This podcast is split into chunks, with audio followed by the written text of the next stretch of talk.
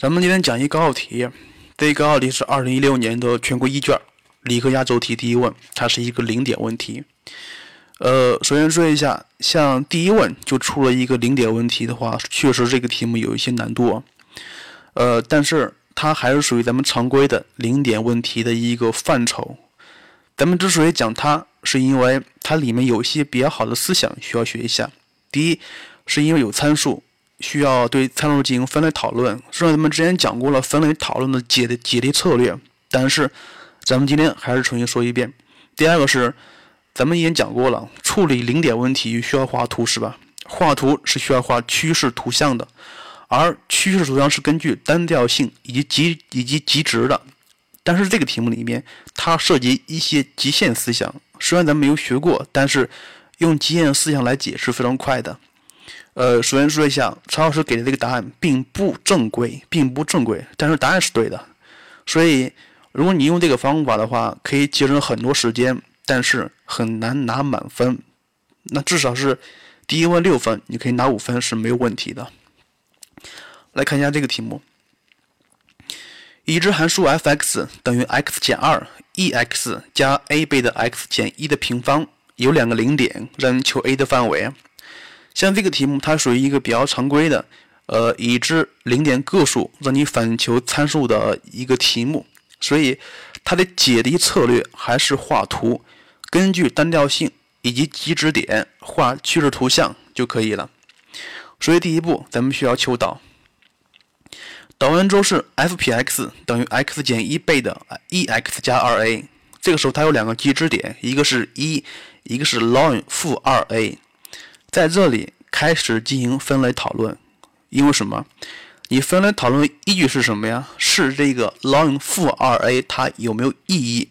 你看一下，像这个里面，只有当 a 为负数时，它才有意义；当 a 为零或 a 为正数时，它是没有意义的。所以这个是咱们一开始进行分类讨论依据。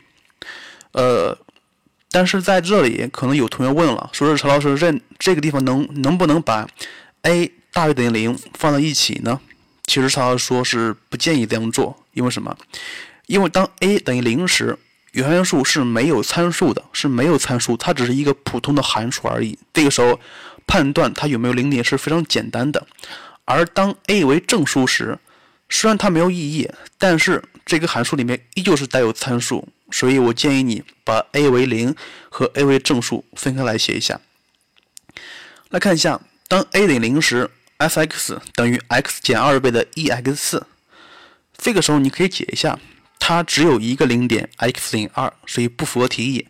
但是曹老师需要在这儿说一个知识点，你看一下，当 a 等于零时，它只有一个极值点，就是 x 等于一，它是一个先减后增的函数，而且 f 一是一个负值，f 一是一负值，所以这到这儿，呃，同学们可能会问了。它是先减后增的，而且极小值点小于零，那么它不就有两个极两个零点吗？答案并不是这样的，你看一下，它虽然是先减后增，但是它从减到极小值那个点的函数值通通是一个负数，因为什么？因为你看看一下它的极限思想。当这个题目里面的 x 趋近于负无穷时，这个原函数值趋近于多少？你看一下，当 x 当里边的 x 趋近于负无穷时，x 减二也趋近于负无穷，对吧？而这个里面的 e 的 x 次是趋近于零的，但是比零大，它是一个无限接近于零的一个正数，对不对？一个正数和一个负无穷相乘，那么答案是负无穷。所以，当这个里面的 x 趋近于负无穷时，它的函数值是无限贴近于横轴的，但是不会超过横轴，所以它那个极值点的左边是没有零点的，而在右边是有一个零点的，所以到这个点需要说一下，呃，因为有个学生会说了，说是先减后增，而极值点小于一，那么有两个零点，答案是错的啊。来看一下第二个讨论依据，当 a 大于零时，这个时候。呃，它的极值点只有一个，呃，f 撇 x 大于零，那么 x 大于一 f 撇 x 小于零，所以 x 小于一。这个时候它是一个先减后增的函数，先减后增的函数。但是在这里需要看一下，它有几个零点呢？虽然是极值点是一为一个负值，但是它会不会跟刚跟刚才一样，就是极值点左边是没有没有零点呢？这个时候咱们用了一个极限思想来看一下。先看一下极值点的极值点的右边那一部分，就是当 x 趋近于正无穷时，它的元素趋近于多少？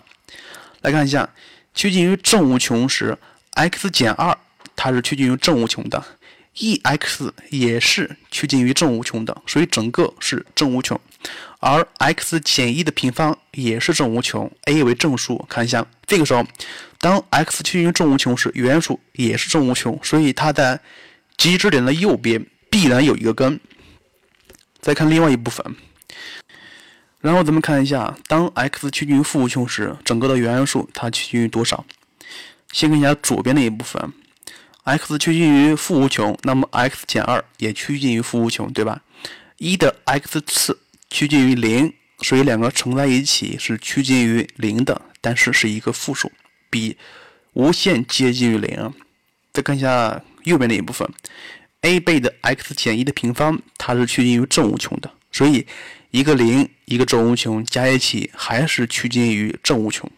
所以你可以从图上看一下，它是一个从从一个正无穷，我直直一直往下跌跌跌跌到 f 一那个地方的时候是一个负值，然后从那个负值，然后再直接涨上去，它是一个先减后增的函数，所以。从从图上咱们能看出来，它是有两个零点的，这个时候是符合题意的。呃，所以今天讲这个知识点，主要是也是想说这个这个点。咱们通过极限思想可以看一下一个函数的图像到底是过不过横轴的。接下来看一看第三个讨论的点：当 a 为负值时，当 a 为负值时，f p x 等于零，这个时候它有两个极值点，一个是零。不是，一个是一，一个是 ln 负二 a，对吧？但是这个时候咱们需要讨论，因为什么？因为你不知道一大还是 ln 负二 a 大，所以这个又是一个分类讨论的依据点。第一个，当它们俩相等时，这个时候的 a 等于负的二分之一，这个时候原，这个时候导函数 f p x 恒为正数，元素单调递增，所以不可能有两个零点。来看一下第二个情况。当 ln 负二 a 比一要大的时候，就是一在左，ln 负二 a 在右的话，这个时候你看一下，它的图像是先减，不是先增后减再增的，先增后减再增的，而且 f 一是一个负数，所以这个时候你看一下，它既然是先增后减再增了，它的极大值是一个负数的话，那么整个图像不可能有两个零点，至多。只有一个，是不是？它也不符合题意。呃，来看一下第三个，当 ln 负二 a 小于一时，整个图像还是先增后减再增的，而且咱们知道 f 一是一个负数，所以这个时候就可能有两个零点了，就可能有两个零点。但是跟谁有关系？跟它的极大值有关系，因为你并不知道极大值是一个正数还是负数。这个时候，当极大值为一个正数时，整个函数有三个零点，是吧？当极大值为一个负数时，整个图像有一个零点；当极大值等于零时，哎，恰好有两个零点，是不是？所以咱们需要算一下，f 倍的 ln 负二 a 是一个正数还是负数？咱们把它带进去啊，f ln 负二 a 它等于负二 a 倍的 ln 负二 a 减二加上 a 倍的 ln 负二 a 减一。这个时候太复杂了，咱们需要换一下元，令 t 等于 ln 负二 a。这个时候你看一下，这个时候可能有学生会问了，需不需要看一看 t 的范围呢？需不需要呢？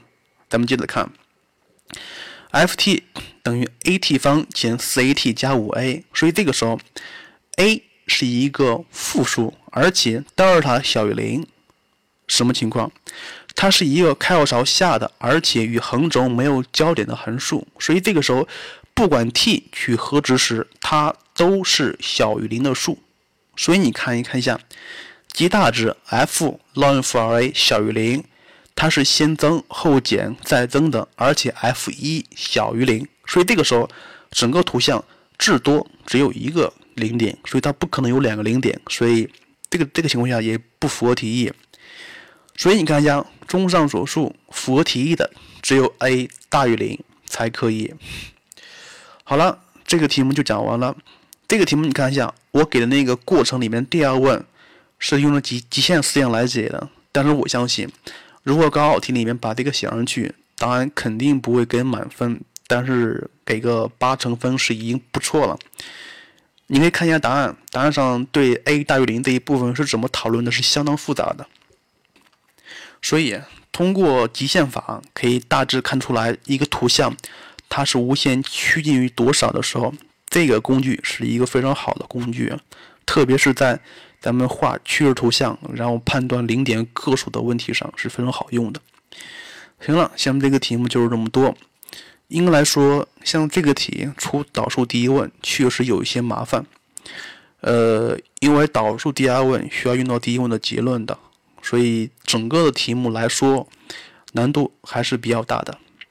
行了，这个题目讲完了，所以我希望你掌握两个知识点：第一个是把那个分类讨论的依据再重新看一下；第二个是掌握极限法，极限值应该怎么求。虽然没有学过，但是你也能判出来。呃，今天节目就是这样了，咱们接下来的几期节目里面讲恒成立问题以及求参数范围问题。行了，今天节目就这样。邵老师和曹老师所在大木这一工作室为你的学员加油，再见喽。